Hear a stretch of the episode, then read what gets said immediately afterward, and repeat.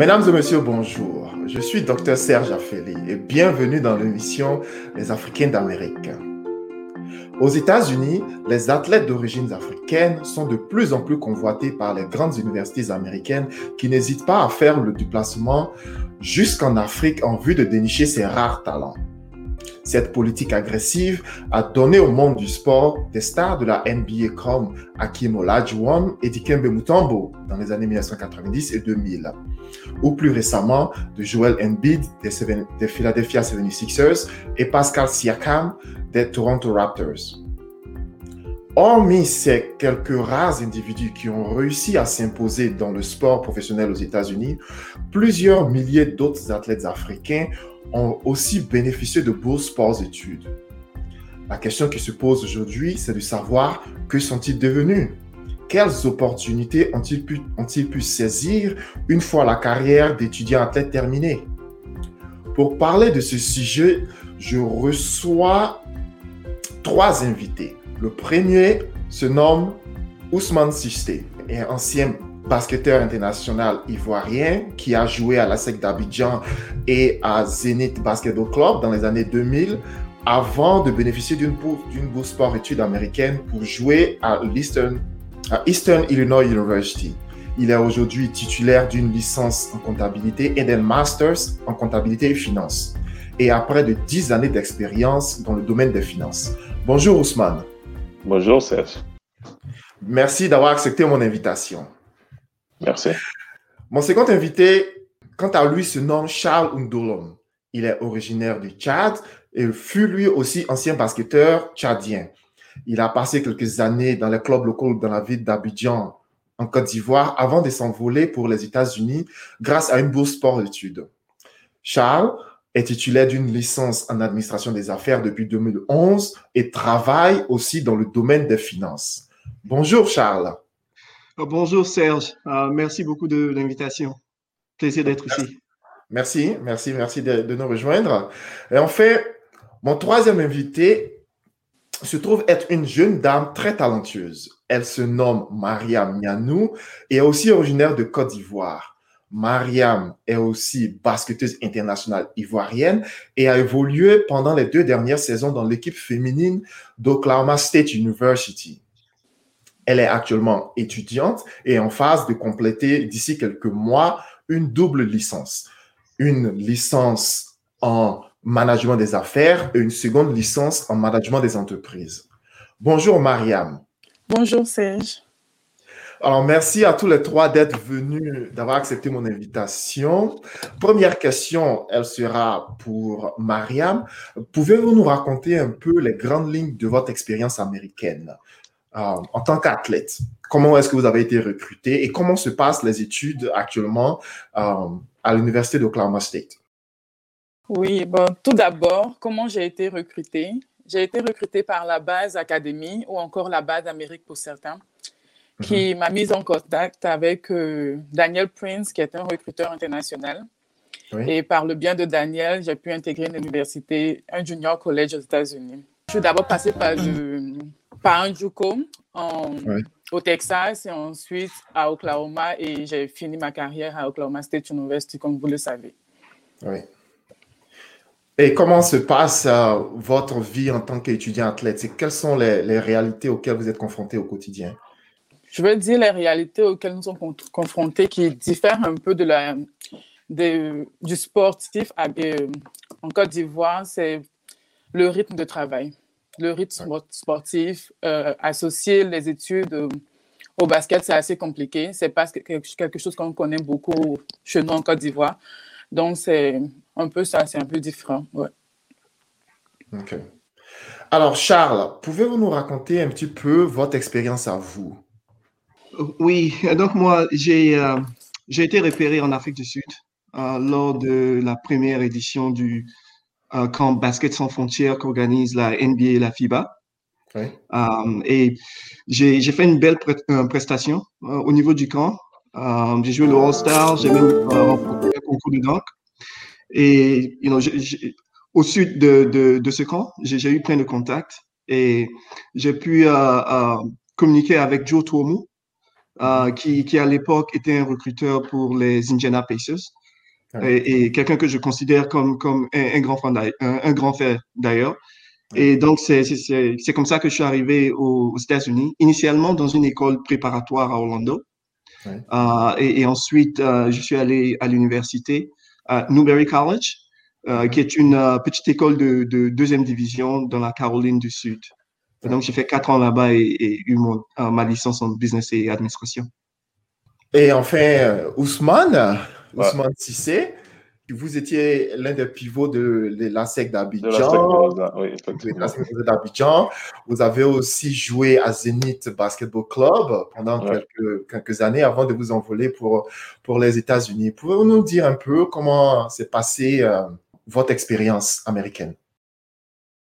Ben, en tout cas, euh, moi, en tout cas, je peux dire que ça s'est passé vraiment de façon euh, peu ordinaire, pas comme celle de, de Mariam ou de Charles déjà. Euh, moi, euh, je, comme, comme, comme, tu l'as dit tout à l'heure, Serge, euh, après la SEG, je suis allé à Zenith, où vraiment, je me suis vraiment très rapproché d'un de, nos aînés. et comme ça, je vais dire le nom parce que, you know, comme on dit en anglais, You have to give credit, right? Well, you got to give credit where credit is due. So, um, Moussa Adamou, qui, est, qui a été vraiment une chance pour moi à cette période-là, en tant que joueur déjà à Zenith Basket, où j'étais quand même titulaire. Euh, il a pu quand même avoir des contacts avec euh, un coach ici aux États-Unis euh, qui n'a pas hésité à faire le déplacement jusqu'en Côte d'Ivoire pour quand même apprécier le talent que j'avais.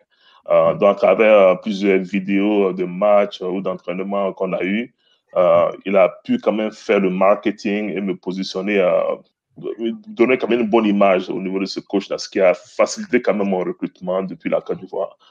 Et quand je suis venu ici, en fait, euh, aux États-Unis, euh, je suis allé dans une école préparatoire. Euh, dans cette école préparatoire, j'ai fait deux ans. Et, après ces deux ans, on m'a donné l'option d'aller soit en, en, Division One School ou d'aller en Junior College comme Mariam. mais en ce moment, vous savez, quand vous venez en tant qu'athlète étranger, vous n'avez pas beaucoup la notion de ce quoi le community college, ce quoi le D1, D2, D3. Je n'en savais rien vraiment. Donc, j'avais quand même une bonne famille d'accueil qui a pu quand même m'expliquer un peu ce que c'est que la différence et qui m'a dit, OK, tu veux aller en Division 1, tu ne veux pas aller en Junior College. Et il m'a donné quelques raisons. Euh, désolé, Mariam, mais voilà ce qu'il m'a dit. Euh, donc, voilà. donc, euh, avec, donc j'ai eu quand même des, des, des, avis un peu ici à droite, et à gauche et à droite, qui m'ont quand, même, quand même aidé à faire mon choix un peu plus rapidement. Voilà.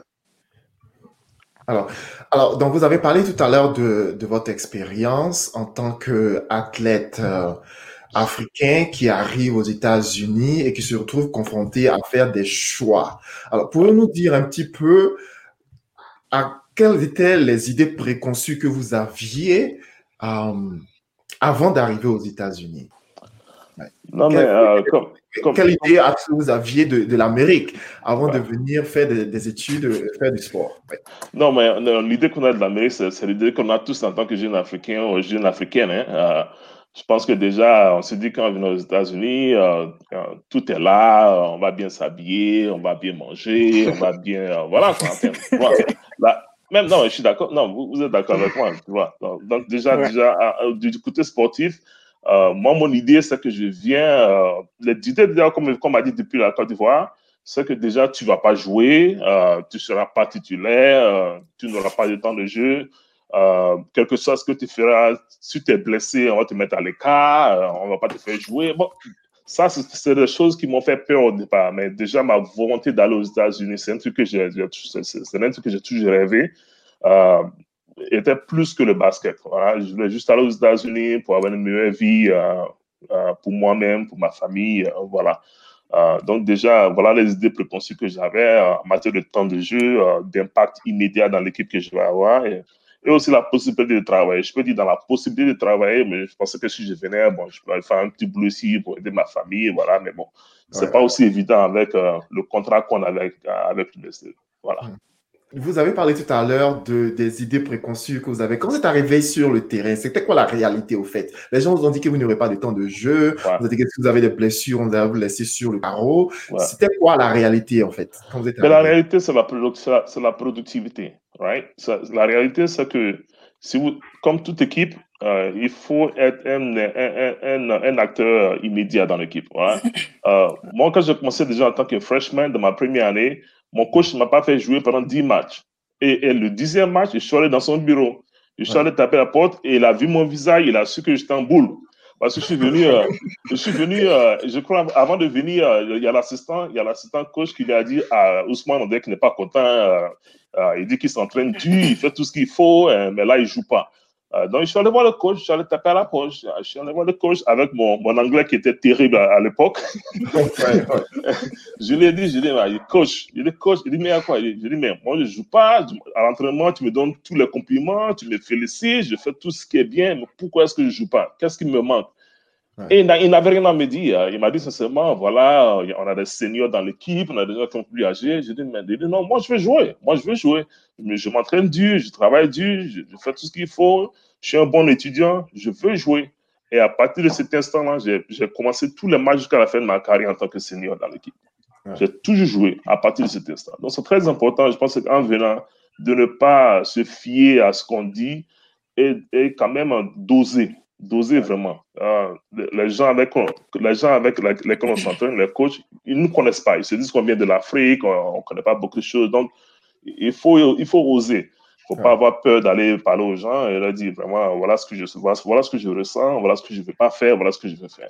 moi, moi, vraiment, ça, ça, ça m'a beaucoup aidé dans ma carrière sportive. Et Charles, c'était quoi votre expérience à vous? Euh, mon, mon expérience était un peu euh, similaire euh, de ce que Ousmane vient de dire. Et vraiment, que quand j'étais arrivé à, l'université, d'abord pour la première année, j'ai pas joué parce que il, fallait que je régularise ma situation avec la, NCA et, leur envoyer des bulletins et, tout ça. Euh, et ma seconde année, euh, j'étais éligible, mais j'ai pas vraiment vu le terrain. Et, c'est lors de ma, euh, ma, mon année junior, ma troisième année, ma quatrième année, que vraiment j'ai commencé à, à, à, jouer. Et, la vérité, c'est qu'il faut, quand on vient d'Afrique, il y a une cette idée-là, que, ou cette image-là que les coachs ont des joueurs africains. Euh, c'est que on est, nous sommes des athlètes. on peut courir, on peut sauter, on peut défendre, euh, mais on n'est pas technique et qu'on ne peut pas shooter et tout ça. Et, et, je pense que c'est important de, de, de pas se laisser marcher là-dessus. et c'est pourquoi je suis très fier d'écouter ce que Ousmane vient de dire. Euh, aller parler au coach et, et, plaidoyer pour son cas pour qu'il puisse entrer au terrain. Euh, mais moi, je, crois que en quatre ans, j'ai eu trois différents coachs. Et, et, le, dernier coach, c'est le coach avec lequel on s'est vraiment bien compris. Euh, le, gars, il arrive, la première séance d'entraînement, la première chose qu'il dit, c'est ce que vous allez faire avec moi cette année dans ce programme, c'est peut-être la chose la plus difficile que vous avez fait dans, dans votre vie. Dans votre vie, ouais. J'étais à Abidjan euh, pendant la guerre civile, j'étais au Tchad, je connais la galère. Qu'est-ce que tu me racontes? Mais, c'est vrai, c'est vrai parce que on, travaillait dur. Mais ce monsieur-là respectait les gens qui travaillaient dur et euh, j'ai pu m'insérer euh, dans, dans, le 5 de départ et, à partir de là, j'ai pu profiter en fait des minutes et tout ça. Et Mariam, c'était quoi votre expérience? Bon, vous savez que vous êtes arrivé il n'y a, pas, a pas très longtemps, mais pour nous dire un peu comment ça s'est passé votre intégration euh, Assez différente. Déjà, il faut savoir que la base académique qui m'a recrutée est tenue par Nyamke Esther, qui elle-même a joué à Louisville University. Donc, il y avait un peu, elle avait déjà l'expérience et m'avait plus ou moins expliqué, you, know what, on le dit en anglais, you gotta sleep in the gym, si tu veux jouer. Il faut t'entraîner, il faut être prête, voilà, il y a plein de trucs. Elle m'avait vraiment, elle m'avait vraiment donné, euh, expliqué le côté plus, plus négatif de la chose, de joueuse qui abandonne, de la difficulté de la chose et tout. Donc, mentalement, je vais dire, j'étais plus ou moins prête. Et quand je suis arrivée, j'ai pas eu la chance d'avoir une bonne coach dans mon premier junior collège. Une personne qui m'a pas, elle m'a pas affectionné, elle m'a pas aimé. Juste comme ça. Donc, peu importe ce que tu allais faire, c'est juste, j'ai pas envie de te voir. J'ai pas envie que tu sois là. Like, peu importe, j'étais à la salle tout le temps, je dormais à la salle, je, je passais toutes mes, presque toutes mes nuits à la salle. Mais rien n'y faire, ne voulait pas me voir. Les matchs, les, la saison, elle commence et tout. Les premiers matchs, je me dis, vas-y, je m'entraîne. À l'entraînement, je sais que je suis productif. Même mes, mes coéquipiers me le disent. Mais rien n'a fait. Il y a, tu vois, des joueuses, j'avais une, j'avais une je vais pas, je vais pas citer son nom, mais il y avait une coéquipière qui, tu vois clairement qu'elle n'est pas meilleure que moi. Mais juste parce que la famille de la personne est ci et ça, elle doit jouer. C'est junior college. Elle doit jouer. Et l'expérience a été assez mauvaise, mauvaise dès le départ. Pendant mes cinq premiers mois, c'était vraiment... C'était compliqué. En plus, la langue, je ne parle pas anglais. J'ai... Mhm. Bon, on va dire que aussi cette mauvaise expérience m'a beaucoup aidé, dans le sens où j'ai vite appris à parler anglais. Parce que la ah oui. Me mettait, oui, elle me mettait tellement de pression. À l'entraînement, elle, te met, elle, elle me gueule là-dessus, je ne sais pas ce qu'elle raconte. Donc, je fais OK, OK, OK. Elle, elle ça, ça va encore plus loin. C'est tout le monde baseline, tout le monde qui court. C'était compliqué. Et par, par la grâce de Dieu, on va dire, avant d'arriver dans cette université, j'étais recrutée étant à Abidjan par une autre université qui était Northeastern Oklahoma College. Mhm. Et quand j'ai pu expliquer la mauvaise expérience que j'avais, parce que la coach, malheureusement, un jour, elle m'a envoyé un message où elle m'a taillé comme jamais en mode tu ne seras pas, tu seras jamais une joueuse, tu... parce qu'elle voulait tout faire pour que je retourne chez moi. Ouais, c'était vraiment. Une... J'épargne beaucoup de détails, mais il y, a eu beaucoup, beaucoup, beaucoup de choses. C'était limite de la maltraitance. Et je ne savais pas comment l'expliquer à mon recruteur dans le sens où il est aussi américain. J'avais peur, il y a plein de trucs.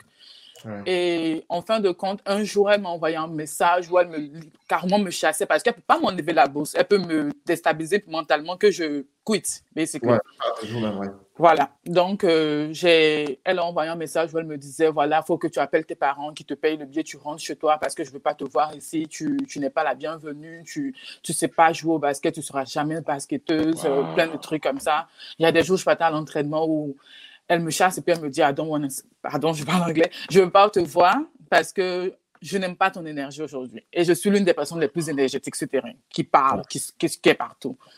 Et donc, ce message, j'ai pu faire une capture d'écran et envoyer à mon, à mon recruteur. C'est là qu'il a, il a compris que ça n'allait pas parce qu'elle lui racontait, lui, quand il prenait des nouvelles, c'était Oh, mais c'est une très bonne joueuse, elle est bourrée de talent. Voilà, c'était contradictoire.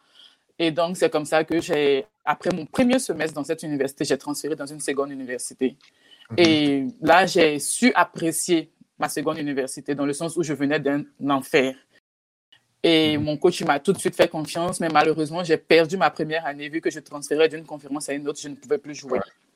Donc, j'ai perdu ma première année, personne ne me connaissait. Personne, mhm. je, voilà. Donc, pour regagner confiance en moi, je m'entraînais comme jamais. Je passais tout, tout mon temps à la salle à m'entraîner beaucoup, beaucoup, beaucoup, jusqu'à ce que ma sophomore year, ce coach m'a vraiment fait confiance. C'était, c'est l'un des coachs, je dirais, qui il salue l'effort. Tant que tu mhm. y mets du sien, il va te, voilà, il va t'aider. Il est très difficile. Pendant, je veux dire, pendant toute mon année sophomore, je l'ai détesté.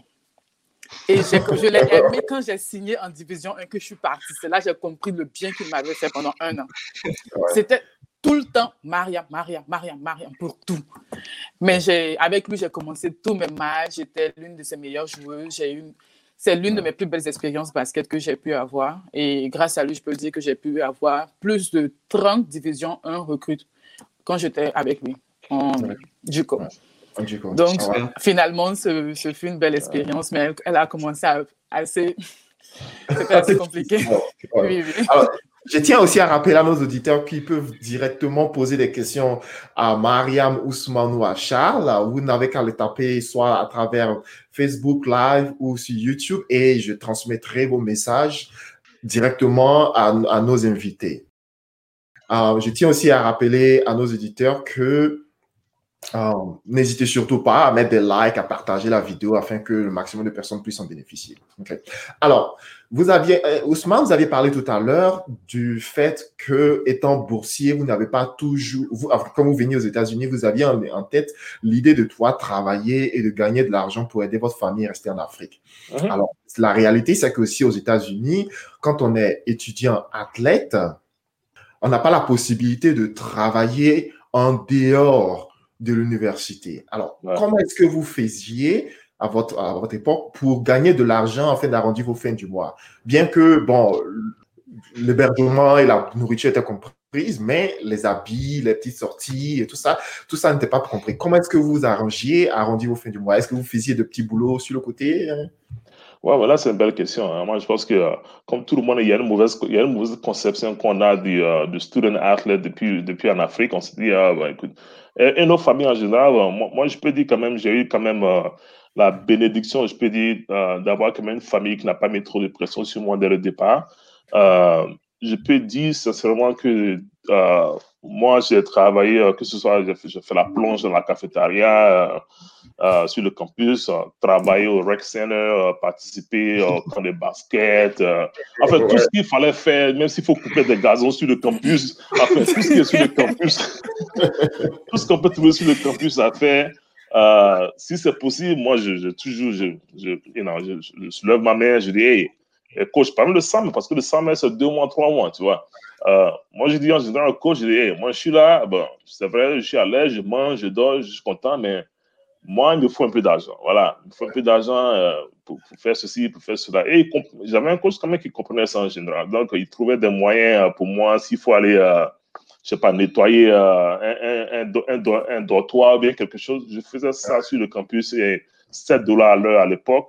Ce n'était pas assez, mais je pense que, je pense que hey, 7 dollars à l'époque, je me rappelle, mon, mon, premier, euh, mon premier chèque est venu, j'avais, je crois, j'avais 80 et quelques dollars, mais j'étais content. J'avais quand même, content. C'était quand même, c'était, c'était super, quoi. J'étais super content. Je suis payé, j'avais quelque chose, mais c'était pas assez. Et comme je disais au départ, euh, j'avais pas vraiment la pression familiale, donc ça m'a beaucoup, euh, ça beaucoup arrangé. J'avais une mère, j'ai une mère quand même qui comprenait ça dès le départ, à qui j'expliquais un peu ma situation ici et qui m'ont vraiment beaucoup aidé euh, mes parents m'ont supporté dans, dans, tout ce que je faisais de façon morale. Je peux dire, je peux dire, j'ai pas eu trop ce problème-là de d'avoir vraiment envie de travailler, euh, de faire euh, des choses comme ça. Non, c'était plus de façon personnelle, une, une, satisfaction personnelle que je voulais accomplir en faisant des petits boulots Voilà. C'était quoi votre expérience à vous, Charles? Tout, d'abord, Serge, ça c'est une, une, très bonne question.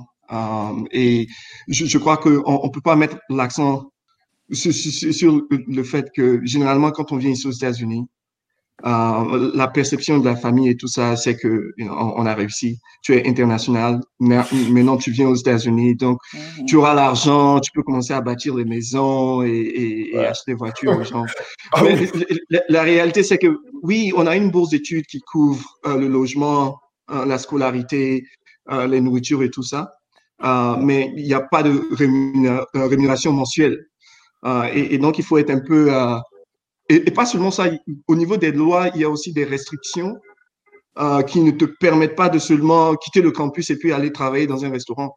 Mm-hmm. Donc, il, faut être quand même un peu créatif. Et moi, je me considère comme un, un, professionnel quand on parle de petits boulots parce que j'ai tout fait.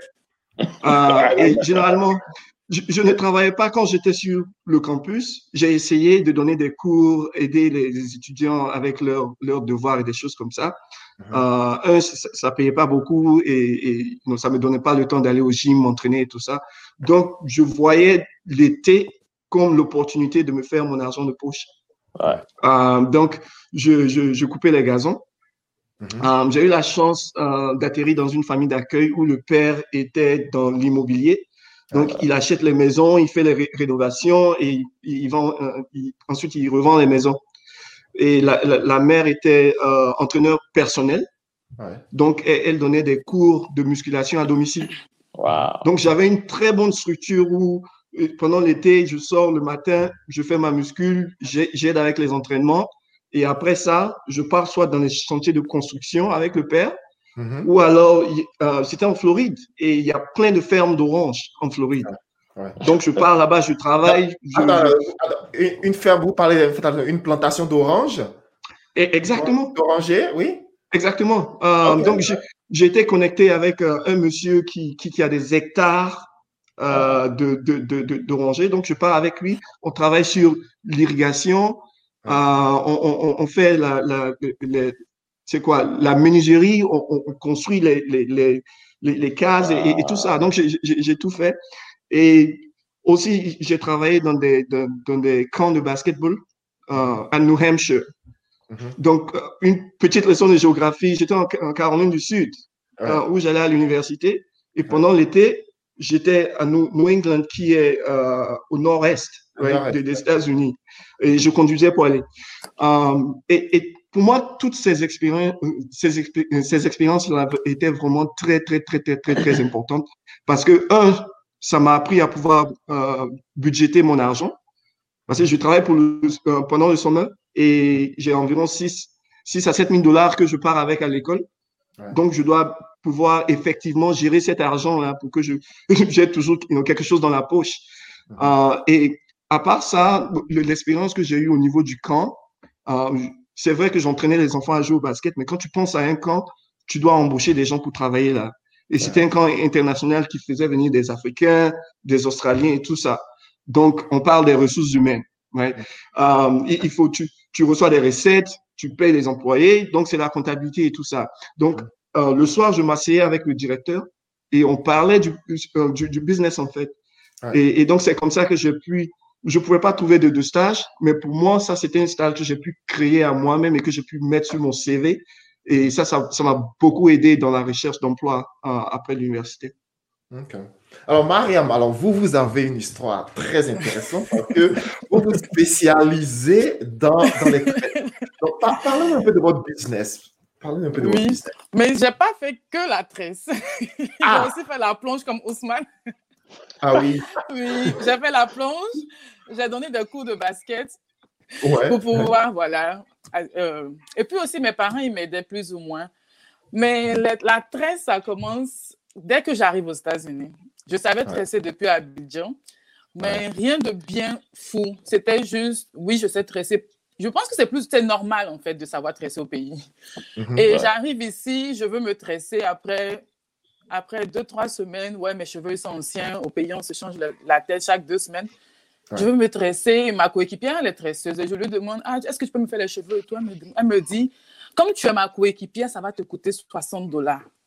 Je calcule Wow. mes 60 dollars là en CFA. J'aurais J'ai j'aurais dû savoir traiter dès le départ. C'est 35 000 francs. Ah, pourquoi je paye 35 000 même pour me tresser? Ouais. Je peux pas. Et je la je fais, ah, mais ça, ça c'est le prix de coéquipier. Donc, si on, de- on doit faire prix normal, c'est combien Il fait, non, ça va te faire environ 160. Il dit, c'est pas possible. Donc, déjà, je n'ai pas l'idée de suite de me tresser. Je garde la coiffure quelques semaines encore. Puis après, c'est chaud parce que je n'ai pas l'argent. Ouais. J'ai pas l'argent. Et même si j'ai 60 dollars, je ne les ai pas pour que me tresser. Ouais, ouais. Et donc, euh, c'est là que je m'assois puis je dis, mais vas-y, je sais, je sais tresser, je, je vais me tresser moi-même. Ouais. Et je, je me fais les, les cheveux moi-même pour la première fois. Et dans le campus, il y a les gens qui il y a plein de personnes qui font Ah, mais qui t'a fait les cheveux et tout? C'est moi qui. Ah, tu peux me tresser? Ah, oui, oui, oui, bien sûr. Et quand on me demande, là, je suis tresseuse, hein, je ne dis pas non, je pas non, je suis tresseuse. je cherche l'argent. Et au départ, je ne sais pas trop les, les tarifs, donc j'étais vraiment le moins cher possible. Parce que moi, je calcule encore mon argent en francs CFA. Donc, moi, je me dis, je tresse quelqu'un à 20 dollars, je tresse à 10 000 dollars. J'ai trop l'argent. Je- les gens, sont- en tout cas, les gens sont fait bien avec moi, quoi, parce que je tressais limite gratuitement. Et c'est là que j'ai commencé à tresser. J'ai beaucoup tressé mes deux premières années en, ju- en junior collège parce que j'avais encore le temps et en division 1, c'était grave compliqué. Et c'est comme ça que j'ai développé la coiffure. Quelqu'un va me demander Ah, Mariam, tu sais faire telle coiffure J'ai jamais fait de ma vie. Ouais. Ah oui, je réponds toujours oui, je n'ai jamais dit non pour une coiffure, jamais. Et quand euh, je dois tresser, par exemple, demain, je m'assois sur YouTube toute la nuit, je vais regarder la coiffure, regarder les tutos, comme... et tu me vois en train de tresser, et puis souvent j'ai mon téléphone sur le côté, mais l'absent ne se rend pas compte. Quoi. Je, Ouais, ouais. je suis en train de regarder à tête technique, j'ai un peu oublié, et puis bon. C'est comme ça, j'ai- je suis je, auto-learning. J'ai appris seul à tresser. Et jusqu'au jour d'aujourd'hui, on va dire, j'ai développé, c'est c'est devenu une passion parce que j'adore ça, j'ai j'ai appris facilement, on va dire. J'adore ça et j'ai aujourd'hui, j'ai un petit business de coiffure. Je, je tresse pour m'en sortir. J'en vis aujourd'hui, vu que je suis plus, je ne joue plus. J'en vis aujourd'hui et donc euh, voilà un peu. Ok. Ah, super. Alors là, vous êtes sur le plan de terminer deux licences, c'est-à-dire euh, bachelors, comme on l'appelle ici. Pourquoi avoir choisi cette filière, l'entrepreneuriat et le business? Et pourquoi deux licences d'ailleurs? Une seule, c'est pas suffisant? ou, euh? non. Bah, ah, j'ai pas commencé, il faut dire que j'ai pas commencé par le business. J'ai commencé en tant que dans des études de pharmacie. C'est comme ça que j'ai, en venant d'Abidjan, j'étais déjà passée par l'université. J'ai fait le tronc commun à Abidjan de, en pharmacie. Et quand je suis arrivée ici, toujours dans la même passion, j'ai grandi avec l'idée de toujours vouloir être pharmacienne, d'être dans le, dans le corps médical, aider, tout ça. Et donc, quand j'arrive, mes deux premières années, je continue mes études. je commence les études en, pharmacie, je fais pré-pharm et tout. Et c'est quand mhm. j'arrive à Oklahoma State University, déjà mhm. l'université n'a pas de, n'a pas de pharmacy school. Mhm. Donc, c'est-à-dire quand j'allais finir, bon, de ce qu'on m'expliquait, déjà, j'ai eu beaucoup de, on va dire, j'ai pas été bien orientée. Et quand je suis arrivée, on m'explique, OK, l'université n'a pas de pharmacy school. Après les quatre ans de bachelor en pharmacie de femme, tu dois aller encore quatre ans en, école de pharmacie, tu dois être accepté. tout. moi, je vois directement, mais qui va me les payer ces quatre ans après quand je finis? Parce que je n'ai pas d'argent. Et j'ai besoin d'un diplôme qui tout de suite me fait travailler quand je finis. Et c'est comme ça qu'à réfléchir, réfléchir, à parler avec les advisors, je me tourne vers business. Et c'était grave compliqué dans le sens où j'ai commencé, vu que j'avais commencé une filière scientifique, pour switch, pour changer pour business, j'allais perdre énormément de crédit. Et donc, j'ai d'abord fait Sociology pour, mhm. pour pouvoir avoir le, crédit qu'il faut, être éligible pour jouer, tout ça. Et c'est bon, un peu compliqué. c'est Et mhm. donc, après, j'ai changé, j'ai fait business et j'ai décidé de faire management. Au départ, sans grande raison. Je ne vais pas mentir, sans grande raison, juste parce que je voulais travailler. Parce que quand on explique, le, le champ, il est large quand tu finis en business. Mhm. Et voilà, c'est comme ça que j'ai fait business management. Et quand le choix de faire business entrepreneurship, c'était quand euh, j'arrive à ma senior year. C'était l'année dernière, j'allais finir en mai, mon premier diplôme.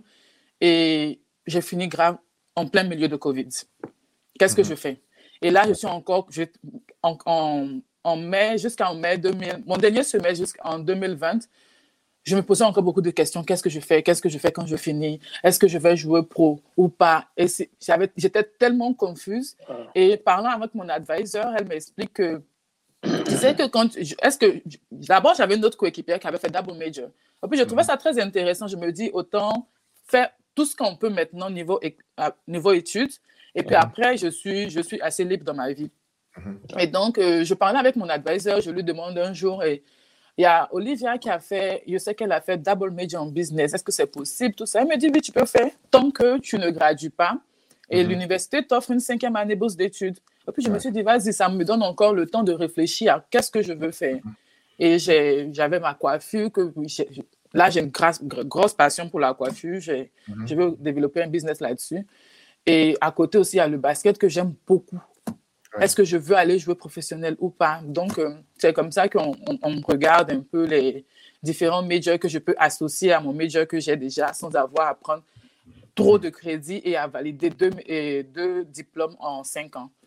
Et on finit par choisir entrepreneuriat parce que j'ai aussi pensé à la coiffure. Je dis, OK, vu que je pense à ouvrir un business dans la coiffure demain, pourquoi ne pas m'entraîner à cela, à ouvrir un business et c'est comme ça que j'ai décidé de faire entrepreneuriat en deuxième, deuxième diplôme. Ok. Alors, Charles, dites-moi, vous, vous avez joué à l'équipe nationale du Tchad, vous avez eu euh, une carrière assez intéressante en tant qu'athlète universitaire aux États-Unis. Pourquoi n'avoir pas fait le choix d'aller euh, continuer une carrière sportive à l'extérieur, par exemple en Europe ou en Asie, comme le font beaucoup d'athlètes américains? Pour moi, le, choix était euh, très simple. Euh, et, vraiment axé sur une recherche de, de, de, stabilité financière. Mhm. Euh, et, franchement, je, je sortais d'une école de deuxième division. Mhm. Et, et, je parlais avec certains de mes amis qui, à l'époque, jouaient euh, déjà en Europe ou au Moyen-Orient. Je savais que je n'allais pas en, en, NBA. Donc, les options, c'est d'aller jouer dans une division inférieure quelque part en Europe ou en, Asie et qu'on sort. Um, et, j'adore le basket, j'ai une passion hein, pour le basket. Et, si j'avais eu une opportunité, une offre en main quand je finis l'école, uh, je pense que j'aurais je, fait ça. Uh, mais la réalité, c'est que déjà quand j'étais dans ma seconde année, j'ai commencé à prendre des, des, étapes pour pouvoir un, me renseigner sur les possibilités d'intégrer une entreprise ici aux États-Unis. Mhm. J'étais très proactif en ce sens que je, je recherchais les, les salons d'emploi.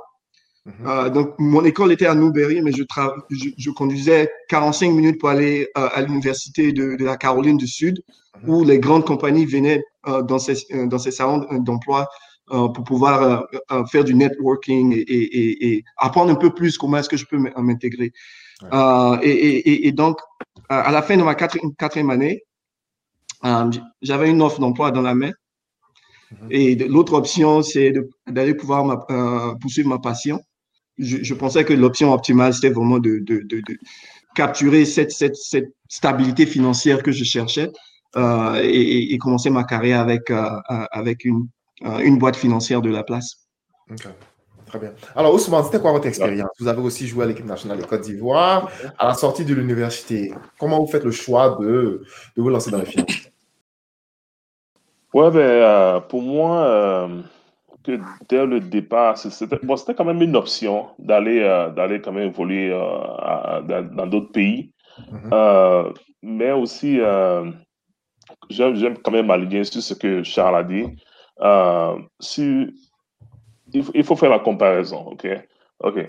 Tu décides d'aller jouer à, l'étranger versus euh, tu es ici aux États-Unis, avoir une carrière professionnelle où tu peux régler ta situation. Euh, en fait, chacun aura sa, son expérience au moment où ça se présente, right? moi, mon expérience particulière, c'est que je croyais quand même à mes résultats académiques.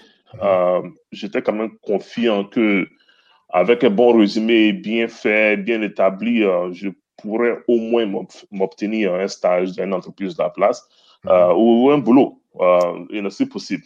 Euh, déjà, après le bachelor, dès que je savais que bon, c'était fini avec le basket, les quatre ans sont finis maintenant, quoi. Mhm. je me suis dit déjà, OK, est-ce qu'il y a possibilité pour moi de faire un master ou un MBA qui va quand même me donner un an et demi, deux ans pour comprendre en fait ce qu'il faut faire? Et c'est ce que j'ai décidé de faire. Je me suis automatiquement euh, inscrit en master dans mon école, ce qui m'a permis d'avoir encore une autre bourse, une bourse académique cette fois-ci. Euh, et avec cette bourse académique, j'ai pu faire euh, ma première année de master. La deuxième année, je l'ai payé de moi-même. Mm-hmm. donc déjà, je m'étais déjà lancé euh, je cherchais vraiment à continuer mes études, à aller un peu plus loin dans mes études. Euh, ça me donnerait quand même un statut, euh, le temps que les choses s'améliorent, le temps que les choses se, se, se, se préparent bien. Et aussi, il faut savoir que la deuxième raison, c'est que dans la même, dans la même période, j'avais déjà rencontré ma femme à l'université, on avait déjà notre, notre premier enfant. donc déjà, il y avait une pression sur moi psychologique de subvenir aux besoins de mon fils à l'époque et aussi de, de, prendre soin de, de, take care of my business, comme on dit, de prendre soin de ma femme et tout ce qu'il faut faire en tant que, en tant qu'un père. Voilà. Et je ne voulais pas être absent. C'était un choix pour moi. J'étais content d'avoir un fils. Je ne voulais pas être absent de mon fils, aller dans un autre pays, euh, rester là-bas. Ce n'est pas quelque chose qui, a, qui, qui me plaisait beaucoup. Et Charles a dit quelque chose qui, est très important. Et ça aussi, c'est un conseil que je vais donner aux gens en même temps. Le networking, c'est très important. Donc, avoir quand même euh, une présence dans la communauté universitaire d'où tu joues est très importante. Tu vois. Euh, moi, je veux dire, euh, par mes actions, euh, par mon comportement, par ma manière de me comporter autour des autres, j'ai pu quand même me faire des amis dans la communauté universitaire. Je veux dire, je pouvais aller dans le bureau du, du directeur des, des, sports et lui parler de mes projets, lui parler de mes situations. C'est vrai qu'il ne pouvait pas m'aider financièrement, mais les entendre me donner des idées, mais, quand même, euh, j'aimais beaucoup écouter les gens. Donc, j'écoutais beaucoup les gens. Euh, il y a beaucoup de personnes qui m'appréciaient beaucoup dans la ville universitaire où j'étais. Donc, je me suis fait des amis comme ça. Et, euh, et quand l'occasion s'est présentée pour moi d'aller, par exemple, à un, un séminaire d'emploi, je suis allé là-bas, en fait, avec mon résumé, ne sachant pas que j'avais un boulot. Et je suis sorti de là avec un stage dans, une plus grande, dans la plus grande entreprise d'assurance des États-Unis. State Farm. Ouais. State Farm. Donc, je suis allé là-bas avec mon résumé, j'ai donné mon résumé, et la première personne dans laquelle il était vraiment, la personne était vraiment captivée par mon, par, mon histoire. Et je vais vous dire quelque chose, les Américains, ils adorent, ils adorent nos histoires. Ils veulent, ils veulent nous écouter, ils veulent nous entendre, ils veulent savoir ce qu'on a vécu. Euh, et c'est des choses qui les touchent, je veux dire. Les Américains, c'est des gens, tu peux les toucher facilement. euh, tu, tu, les gens, euh, la première personne que j'ai rencontrée, il était quand même impressionné. Oh, comment tu as fait? Tu as de bonnes notes euh, tu, as fait telle matière, comment tu es sportif et tu fais la comptabilité, tu as eu, le, tu as eu quel temps de faire tout ça. Donc, il était quand même, il ne comprenait pas. Il ne comprenait, comprenait, pas que j'étais quand même un athlète. Et puis, au même moment, j'avais de bonnes notes. je prenais des classes qui étaient difficiles. je me challengeais, en fait. donc, ça, ça l'a beaucoup, ça beaucoup plu.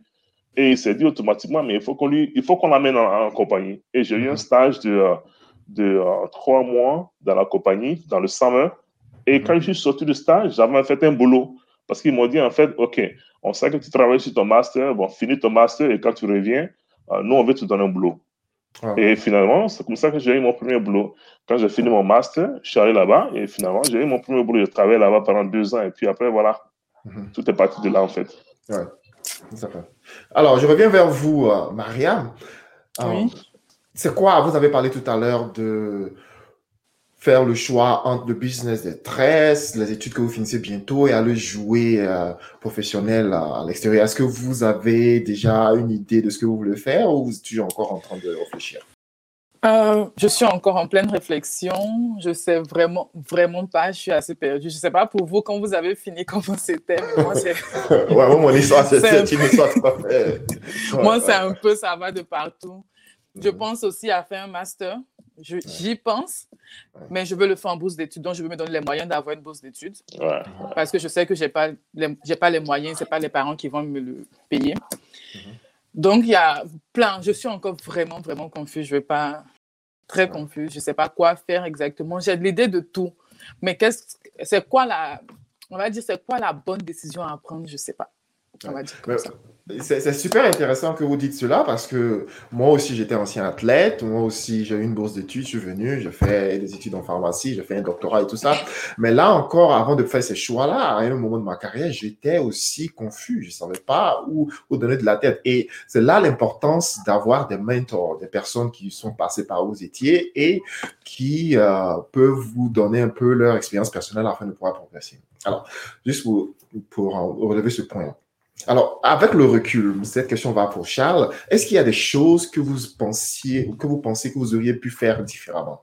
Tout, tout d'abord, en écoutant Mariam, je pense que j'aurais pu me faire un peu plus d'argent quand j'étais à, l'université si je coiffais mes, mes coéquipiers. Euh, mais je, je, crois que j'ai eu un parcours euh, qui euh, satisfaisant et, et je pense que j'ai pris de bonnes décisions pas, simplement moi seul, mais parce que j'avais toute une structure autour de moi. J'avais des gens qui, qui, qui, vraiment m'avaient euh, pris à bras ouverts et qui me conseillaient tout le temps. Euh, mais avec du recul, je pense que, euh, un, j'aurais peut-être pu faire un double major comme Mariam ici. Deux, peut-être même penser à faire mon master's euh, directement après, après que j'ai eu euh, ma licence. Euh, j'ai décidé d'aller travailler au, au, lieu de continuer. Donc, neuf ans plus tard, c'est là que je suis en train de finir, de, de, faire mon master's en, ressources humaines. mais si, il y a un conseil que je peux donner aux, jeunes qui nous regardent et qui, qui, qui, qui, aspirent à venir ici aux États-Unis, numéro un, c'est d'apprendre la langue. Mm-hmm. Euh, même si tu es encore en Afrique, si tu penses que tu, veux venir aux États-Unis, il faut commencer à, apprendre euh, l'anglais. Et la raison pour laquelle je dis ça, c'est parce que euh, même étant en Afrique déjà, moi j'aimais l'anglais. je passais les vacances au Nigeria et, je suivais les films en anglais, donc ça m'a donné une bonne base. You know, à l'école, au collège moderne de Cocody, au lycée classique, j'avais des très bonnes notes en anglais. You know, mes, mes, amis même me faisaient de blagues, mais Charles, toi, il faut que tu partes aux États-Unis parce que tes matières euh, fortes, c'est l'EPS et c'est l'anglais. Euh, euh, mais j'arrive ici et je me rends compte que, que c'est difficile. Quand on te met dans une classe où tu dois, une classe de gouvernement où tu dois faire une dissertation, c'est pas la même chose. Et, et, une raison pour laquelle c'est très important d'apprendre la langue, euh, c'est avoir un niveau, pas seulement pour pouvoir euh, commander la nourriture au restaurant, aller au film et tout ça, mais apprendre la langue pour pouvoir naviguer des conversations complexes sur le plan professionnel, euh, pour pouvoir euh, développer euh, une maîtrise de l'anglais soutenue. et je dis ça parce que la position dans laquelle je fais de, de, de, de, centaines d'entretiens d'embauche chaque année, Et l'une des raisons primordiales que les gens ne, passent pas la première étape, qui est l'entretien téléphonique, c'est leur, leur, habilité de, de, communiquer et leur maîtrise de, de la langue anglaise. Euh, donc, euh, je suis là au téléphone avec quelqu'un qui vient de la Côte d'Ivoire et euh, on, a pratiquement les mêmes expériences. Et, du fond du cœur, je, veux lui donner l'opportunité d'avoir le boulot.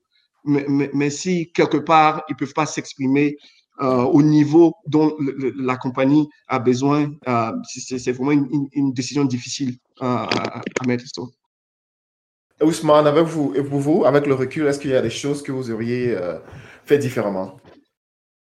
Ben, un, un, peu comme ce que Charles a dit, mais je dis ça de façon un peu différente. moi, moi, déjà, c'est une bénédiction que je sois là. C'est une bénédiction. Je pense pas que. Ah, mais changer, pas changer complètement. Tout ce que Dieu fait bon, comme on dit chez nous dans notre jargon. Euh, mais déjà, quand je regarde un peu euh, ce que je ne savais pas et ce que je sais aujourd'hui, en matière de ma décision d'aller dans l'université dans laquelle j'étais, euh, c'était une, une fab, c'est un point qui, ça s'est très bien passé. Je me suis fait de bons amis et tout, tout, tout. Euh, mais quand je regarde aujourd'hui dans ma carrière professionnelle et les gens que je rencontre euh, dans, mon travail et tout, le choix, j'ai compris vite que le choix de l'université aussi est important. J'aurais dû aller dans une plus grande université. J'avais des offres pour aller dans les plus grandes universités. Je ne savais pas en fait ce que c'est qu'un Big Ten, un Big 12, un you know, Big East. Je ne savais pas en fait tout ça. Euh, donc aujourd'hui, quand je vais à Mariam, Oklahoma State, bravo, voilà, super, reste là-bas, travaille dur, voilà, là, c'est une bonne université.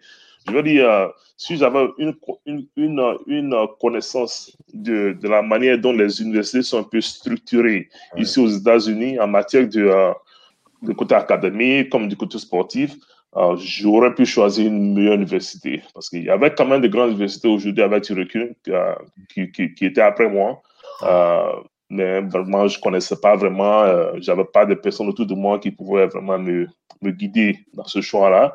Ouais. Et je peux dire que sincèrement, je suis allé à Houston, Illinois, juste euh, parce que j'en avais marre, en fait. j'en avais marre de penser à ça. Et je me rappelle comme ça, euh, parce que le coach, il m'embêtait chaque fois. J'ai dit, bon, OK, parmi tous les gens, c'est toi qui m'embête le plus, envoie-moi le contrat, je signe. Voilà. Donc, c'est comme ça, en fait. c'est comme ça qu'il a gagné. Voilà, donc, c'est comme ça qu'il c'est comme ça, en fait, qu'il a, voilà. Donc, je dis que tout le monde m'embête, mais toi, tu m'embêtes le plus. Ouais. Je suis fatigué d'entendre cette histoire-là, je suis fatigué de réfléchir à ça. Ouais. Envoyez-moi le contrat, je signe. Voilà, c'est fini. Et c'est comme ça que je suis passé à Houston, Illinois. Je n'ai jamais visité l'école, je ne savais pas où c'était, wow. je ne connaissais personne wow. de l'école. Euh, j'ai pris euh, mon, mon, mon, mon Greyhound, je me suis mis dans le bus, j'ai pris mon sac. Le et je suis parti là-bas. Voilà, voilà. c'est le bus, voilà. Donc, euh, je, suis arrivé là-bas.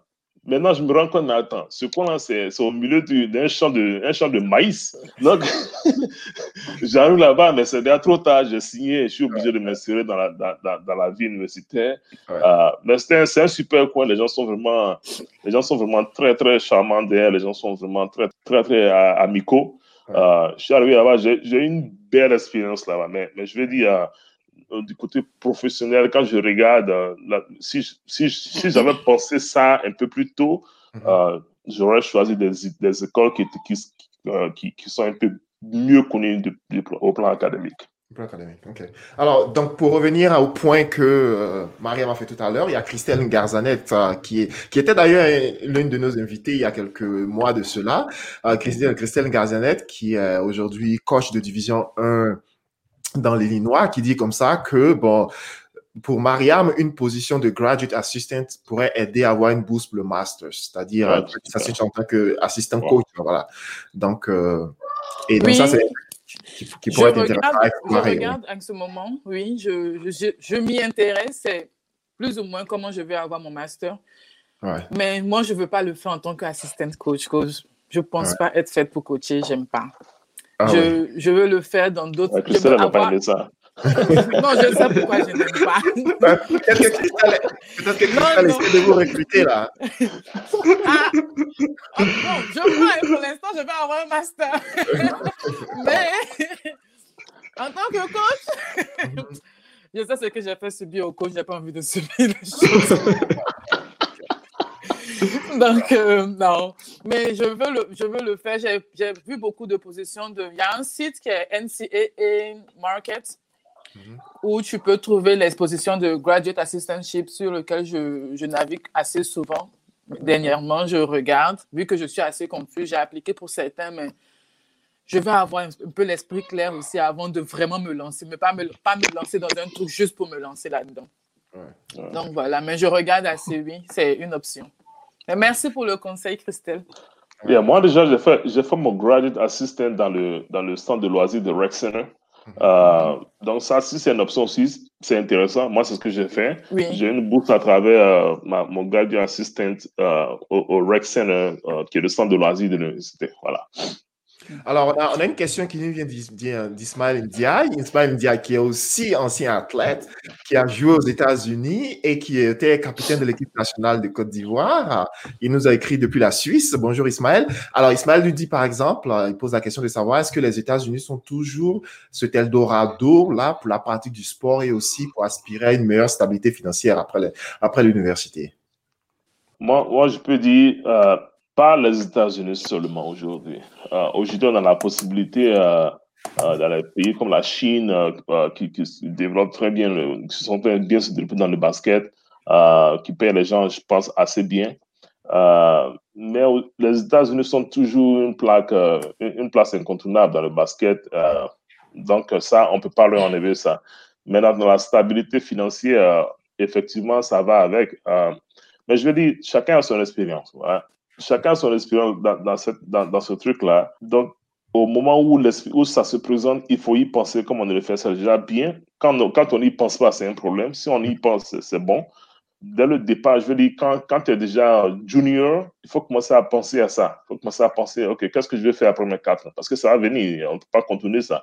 Il y a, il y a beaucoup de moyens. Il y a, beaucoup de moyens de le faire. Euh, chacun a sa chance. Ça peut être à travers... Euh, trouver un boulot, bien trouver un stage, ou bien trouver son, son mari ou son, sa femme, ou bien je sais pas de quoi. Enfin, écoutez, il faut le dire comme il faut le dire. Mais je veux dire, euh, dans tout ce qu'on fait, il faut le faire de façon honnête, mhm. euh, il faut le faire de façon sérieuse. Il ne faut pas se jeter dans des relations amoureuses juste pour, pour le faire, sincèrement. Moi, ça ne m'a pas bénéficié et je ne pense pas que c'est la meilleure façon de le faire de façon honnête. Et si on le fait, il faut le faire sincèrement. Euh, si on cherche du boulot, mais un résumé bien scellé, il y a des gens aujourd'hui qui sont dans la communauté aujourd'hui, euh, qui ont eu cette expérience-là, qui peut te donner un peu qu'est-ce que j'ai fait, qu'est-ce qui s'est présenté à moi, et tu verras un peu qui, euh, qui a l'expérience qui s'approche un peu plus, plus, plus de, ton histoire. Donc, déjà, je pense tout ce qu'il faut faire, il faut le faire dans le sérieux. Il faut prier pour que ça se passe bien. Voilà, en fait, euh, si tu peux continuer les études, continue les études. Si tu as la possibilité de travailler, tu travailles. Mais il y a toujours des moyens de, de, de delay, de, de, retarder un peu l'échéance. Donc, tu peux toujours trouver des trucs à gauche, à droite. L'école ne s'arrête jamais. Voilà. Je dis, voilà, Serge, les PhD, je peux dire, euh, si tu veux continuer, tu continues jusqu'à PhD. Voilà. Euh, voilà. En fait, il faut toujours trouver des moyens d'être actif. Il faut trouver des moyens d'être productif. Et, ça viendra, ça viendra. Voilà. Ah, et, vous, Charles, que pensez-vous?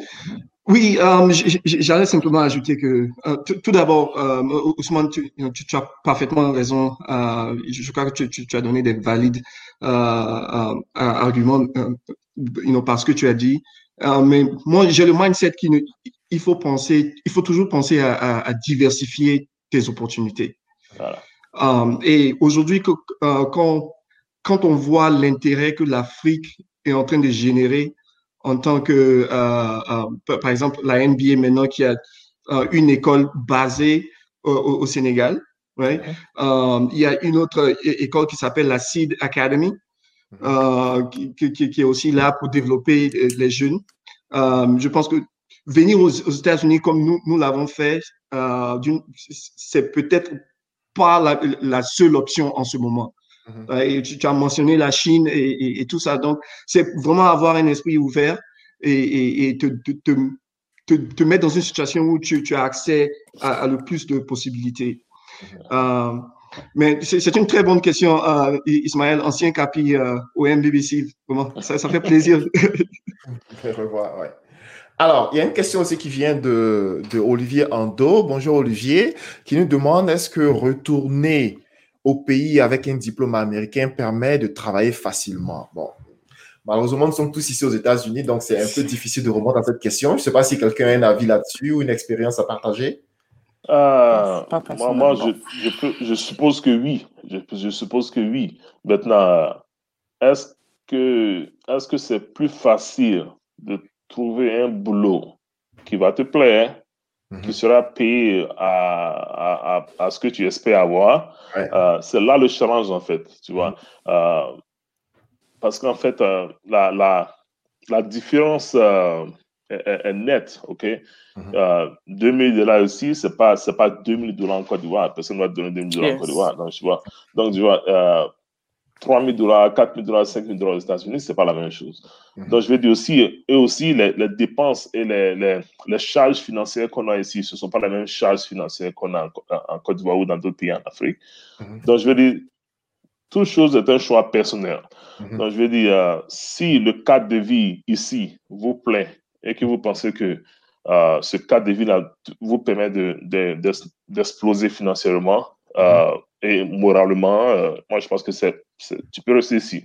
Mais il y a des gens, moi, je connais des gens qui sont retournés, qui ont pris des salaires un peu plus moyens, mais mhm. aussi euh, avec d'autres avantages qu'on a en Côte d'Ivoire, euh, l'avantage d'avoir, par exemple, une nounou, d'avoir, d'avoir quelqu'un pour s'occuper des enfants, de, de mhm. manger à moins de coûts, d'habiter dans dans, les, dans les coins un peu plus abordables. Tu vois, donc, donc, je veux dire, chacun regarde un peu le, cadre de vie qui se présente à lui et prend cette décision. Je ne peux pas vraiment répondre ce qui est mieux, mais je veux dire, euh, dans toutes choses, il faut regarder un peu le pour le contre. Quoi.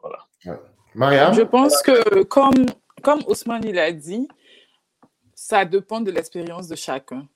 Dans le sens où j'ai des amis, par exemple, qui sont, qui, c'était pas, l'option de rester aux États-Unis, c'était pas une, c'était même pas une option dans le sens où ils ont de bonnes familles, ils viennent de très bonnes familles, qui ont de, ils ont déjà de très belles opportunités qui les attendent au pays. Donc, euh, à partir du moment où ils finissent de leur master, ils veulent juste rentrer au pays parce qu'ils ont déjà un boulot qui les attend.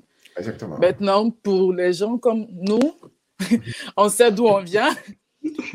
Voilà, ah ça, se, ça, se, complique un peu. Donc, autant tu commences à regarder tes opportunités, les opportunités différemment. Mais mhm. moi aussi, j'ai une question pour, d'abord, pour tous les trois aussi, les gens qui nous regardent. Je veux savoir, est-ce que vous pensez qu'il est intéressant de faire un choix par amour de ce qu'on dans le, choix, on va dire choix professionnel, hein, par mhm. amour, ou de juste prendre l'opportunité qui se présente? Bon, ah, voilà encore une question difficile. Euh, non, je peux dire déjà, il faut faire ce que tu aimes. Ça, c'est très important. Mais aussi, dans toute chose que tu choisis, il faut qu'il y ait une raison tu ne peux pas choisir quelque chose. Souvent, c'est parce qu'on aime qu'il faut faire. Tu vois, il, faut aussi faire ce qui, ce qui est bien pour toi en tant que toi, Mariam. Ce qui est mieux pour toi. Ce qui est bien pour toi, tu le fais. Souvent, ce qu'on ce qu'on aime, parce que moi, moi, par exemple, j'adore le basket. Tu vois, j'adore. Ah, je sais, on, on, parle tout le temps de basket, j'adore le basket. Nous tous, on est là, on adore le basket. Hein. On aime le basket. Mais à partir d'un certain moment de la vie, mm. on fait un choix de raison, pas un choix d'amour. C'est que tu vois. Donc, je, voilà, donc je veux dire, euh, la raison qui se présente à toi au moment opportun, si mm. cette raison-là te dit, OK, il faut que j'ai du boulot parce que j'ai tant, tant, tant, tant, je viens d'une famille modeste, voilà, comme tout ce que tu as dit, c'est un choix important qui, n'est pas seulement ton choix, mais un choix psychologiste, un choix, euh, voilà, tu regardes un peu plus grand, mais mm. un choix personnel. Nous tous, on va jouer au basket. Oui. tu vois, oui. mais, je veux dire, moi, ce que j'ai trouvé pour, pour, pour, essayer de surmonter ça mentalement, j'entraîne les enfants, j'entraîne les, jeunes qui sont dans le quartier. Je dis, voilà. je dis, moi, quand je fais ça, ça me plaît parce que ça, ça, ça, me met à faire du basket, j'apprends aux enfants euh, le sport, euh, je suis près de mes enfants. Donc, ça me donne en fait un cadre de vie dans le domaine qui, qui me plaît. Donc, je ne fais pas seulement ce que je veux faire, mais je fais ce qui ce, ce, ce, qui plaît à d'autres personnes et qui m'apporte satisfaction à moi-même. Voilà. D'accord. Merci. Alors, donc, alors, dernière question pour Denis. Je sais que nous sommes au-delà de, de, de l'heure que nous avons réservée. Dernière question pour terminer. Et puis après ça, je prendrai une question euh, des auditeurs pour terminer notre interview. Alors, est-ce que vous pouvez nous dire un petit peu comment est-ce que votre expérience d'athlète vous a aidé euh, à exceller dans votre vie professionnelle actuelle? Et cette question, elle, ira pour tous les trois. Donc, une minute pour chacun, s'il vous plaît. OK. Euh, Alors, Charles, voilà en premier. OK, oui, je, vais aller. Euh, donc, je, pense que l'avantage de jouer au basket, c'est que on développe des, des compétences qui, qui, qui transcendent les quatre lignes du terrain de basket. Mm-hmm. que, quand tu regardes dans le milieu professionnel, euh, les gens qui sont très, euh, qui, ont beaucoup de succès, euh, c'est des gens qui peuvent communiquer, mm-hmm. des gens qui ont l'esprit d'équipe, et des, des, gens qui, qui, travaillent très dur. Et, et, toutes ces qualités-là, tu les trouves ou tu les développes sur un terrain de basket. donc, moi, moi, je pense que l'expérience que, que, que j'ai eue m'a vraiment préparé euh, pour, pour, pour, pouvoir assumer euh, toutes les positions que, que j'ai eues sur le plan professionnel. Mm-hmm. Ok. Ousmane? Ouais, pour ajouter un peu ce que Richard dit, euh, je, je, partage également euh, son, son, choix ici, euh, son, ses, avis. Ce que je veux ajouter seulement, c'est que quand tu fais ton CV, le fait que tu aies joué dans une équipe de basket, c'est super. Ça, ça vend très bien. Et aussi, en général, euh, si tu as été capitaine ou tu as été euh, capitaine à jouer, il ne faut pas hésiter en fait à se, à, se, à se vendre en fait sur son résumé. Ça, vraiment, je l'ai appris dans ma carrière. Je pense que euh, Charles est dans le domaine du, talent aussi, il peut le dire. faut pas, faut pas être, il faut se vendre. Il ne faut pas, faut pas hésiter à les expériences qu'on a eues en Côte d'Ivoire comme ici, tout marche en fait. En fait, les gens, derrière le résumé, il faut regarder un peu, on regarde un peu le caractère de la personne. Le leadership aussi. Voilà, le leadership de la personne. Donc, il y a, il y a beaucoup de manières de, de, de le prouver. Euh, je pense que déjà, ce que Charles a dit, c'est super bien, mais déjà, si, en, en, en, prenant ça, en mettant ça sur un résumé de façon euh, euh, claire et nette, euh, ça se vend très bien. C'est quelque chose qui aide beaucoup. Alors, Mariam, dernier mot pour la fin? Euh, je dirais, moi, le basket m'a appris beaucoup de self-control avec le contrôle en soi. Parce que j'ai un caractère assez complexe, mais ça m'a beaucoup, beaucoup permis de, de, me contrôler. Et aujourd'hui, je le ressens aussi. Je n'ai pas une grande carrière professionnelle, je n'ai pas encore de carrière professionnelle, mais dans mon petit business de coiffure, où je dis la, tout le temps avec des clients d'humeur différentes, des personnes de caractères différents, de personnalités différentes, ça m'aide beaucoup. Je retrouve un peu ce trait de caractère que j'ai développé en jouant au basket dans ma vie de tous les jours. Ousmane, Mariam et Charles, je vous dis merci d'avoir accepté mon invitation. Nous sommes malheureusement au terme de notre entretien. C'est vrai, une heure de temps, c'est passé super vite. En général, je fais en 45 minutes, là, Je ne veux pas garder mes, mes, interlocuteurs encore plus longtemps. Je vous remercie grandement du fond du cœur et euh, je vous dis bonne soirée et à la prochaine. Merci, merci, merci infiniment. Ah, merci. merci beaucoup. Allez, bye bye. Allez. Merci d'avoir écouté mon émission d'aujourd'hui sur le choix de la carrière professionnelle après le sport universitaire aux États-Unis. Si vous avez des questions supplémentaires, vous pouvez nous écrire à notre adresse email à contact africain-amérique.org ou laissez vos commentaires sur notre page Facebook à Les Africains d'Amérique-officiel. Quant à moi, je vous donne rendez-vous la semaine prochaine pour vous raconter l'histoire d'un autre immigrant africain qui font la fierté du continent en Amérique du Nord. Bon début de semaine à toutes et à tous et à très bientôt.